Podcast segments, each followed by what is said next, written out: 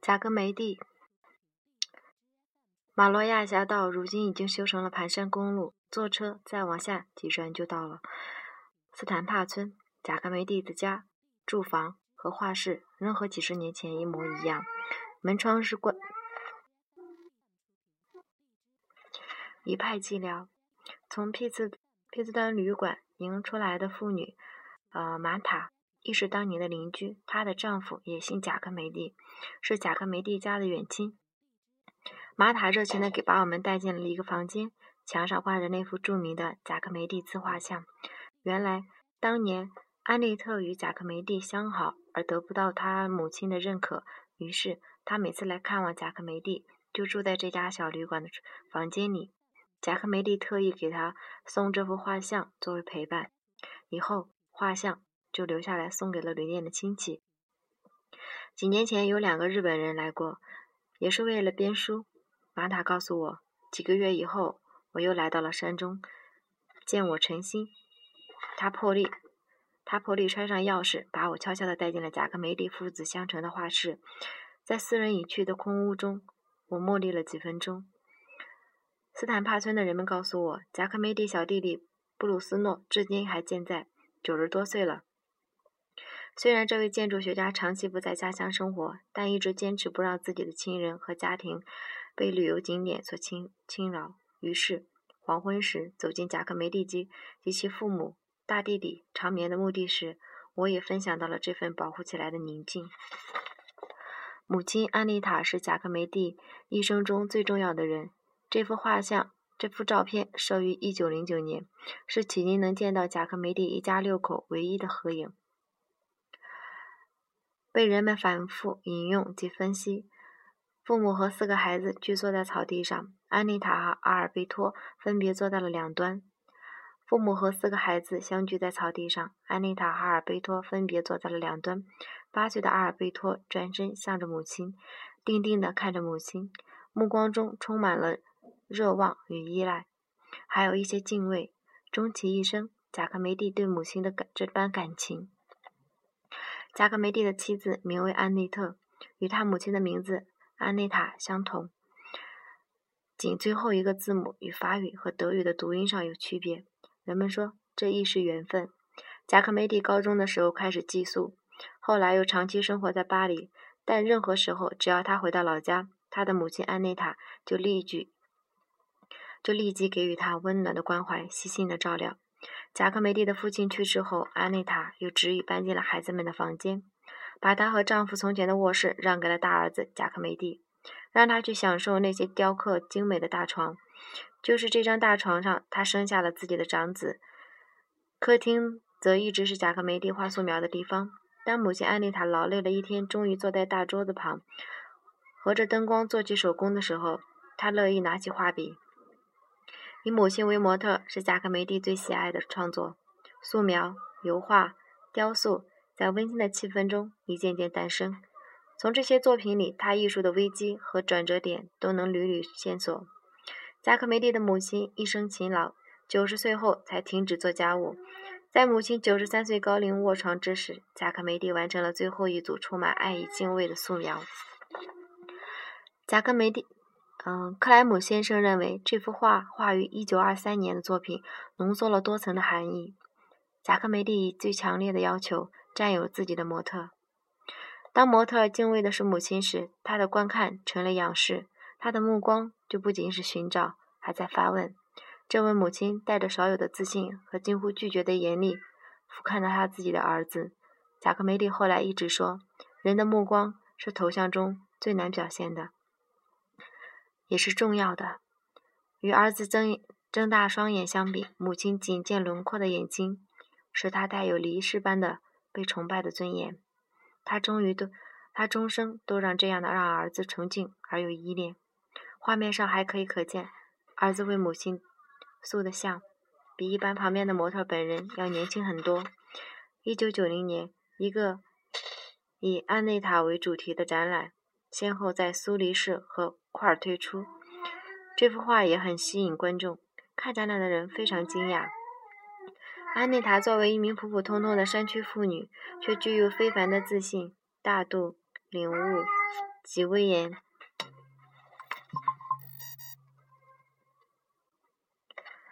看展览的人非常惊讶，安内塔作为一名普普通通的山区妇女，却具有非凡的自信的大度、领悟及其威严。不仅在自己充满艺术家的家庭里，她她是中流砥柱；整个贝格尔山谷中，她也是人人爱戴的安内塔母亲。笔者曾几次到恩冈顶山区寻找贾克梅蒂的踪迹，有幸结识了几位安内塔的老邻居。说起老妈妈，人人充满敬意。当年他们还是都是年轻的妇女。一位大嫂对我说：“安内塔不知道阿尔贝托在女人的问题上有多么有那么的多的麻烦，这一点他始终瞒着他，否则他一定会阻止儿子那样去做。”艺术家恩斯特、摄影家卡提尔、布勒松和布拉塞都是贾克梅蒂的好朋友，曾到贝格尔山谷做客。也很敬爱贾克梅蒂的母亲，在麦拉河边，恩斯特还找到了松软的鹅卵石，用来雕刻成素描或描雕刻或描绘。尽管母亲对贾克梅蒂一向很严厉，但是在母亲跟前，在恩港山顶区的家中，他总是比在巴黎放松得多。就连他对自己的作品，也比在巴黎容易满意一些。在家的对面，他天天和老同学及老邻居们泡在。呃，皮斯瑞旅皮斯端旅馆的小餐馆里，就像自己一天也不曾离开过这里一样，就像自己仍然是斯坦帕的一个普通村民。贾克梅蒂一直不断的给母亲写信，在巴黎生活的后期，他还几乎每天都给母亲打长途电话，打很长的电话。据悉，他和母亲安内塔的通信正在整理，有望在二零零四年出版。下面是安内塔写给贾克梅蒂的信的两个片段，可见。其对爱子的深情和理解，我知道，外部的成功不是你劳作的所求，对创作本身的酷爱和癖好才是你的动力。我很为你难过，一切美好的结束和与你之相随的安慰，都不能使你卸下重负。去那些压在你灵魂上的重负，你要试试让生活顺其自然一些，凡事都有定数，你试一试就会发现，你活得好多了。斯坦帕的大画室是贾克梅蒂从父亲的继承的，里面的整洁和干净与他在巴黎的雕塑室成鲜明的对比。渐渐的，他的作品比父亲的多了起来，连他自己早期的画和雕塑也被新作品所淹没。于是，画室的气氛就由贾克梅蒂的作品来酿造了。谢因戴克先生在斯坦帕的画室给贾克梅蒂当过模特，他多年后回忆仍很生动。做贾克梅蒂的模特可真是不是一件容易的事儿。我经过两个冬天坐硬板凳体验后，才深知其苦。在离画家仅仅两米的距离坐定，你绝对不允许任何小动作。他用眼睛盯住你，带着一种注注意力集中的紧张，并要求你还之以礼。如此高强度的交流，促成了被画者与参与感，好像你也在画着你自己一样。绘画的过程中，贾克梅蒂总有一会儿沉默，一会儿突然自信自言自语，说上一些断断续续的话，接着又是一阵沉默。画得入神时，他就喃喃地说：“啊，这样真美，真美啊，这真是很美，很美。”然后沉默下来。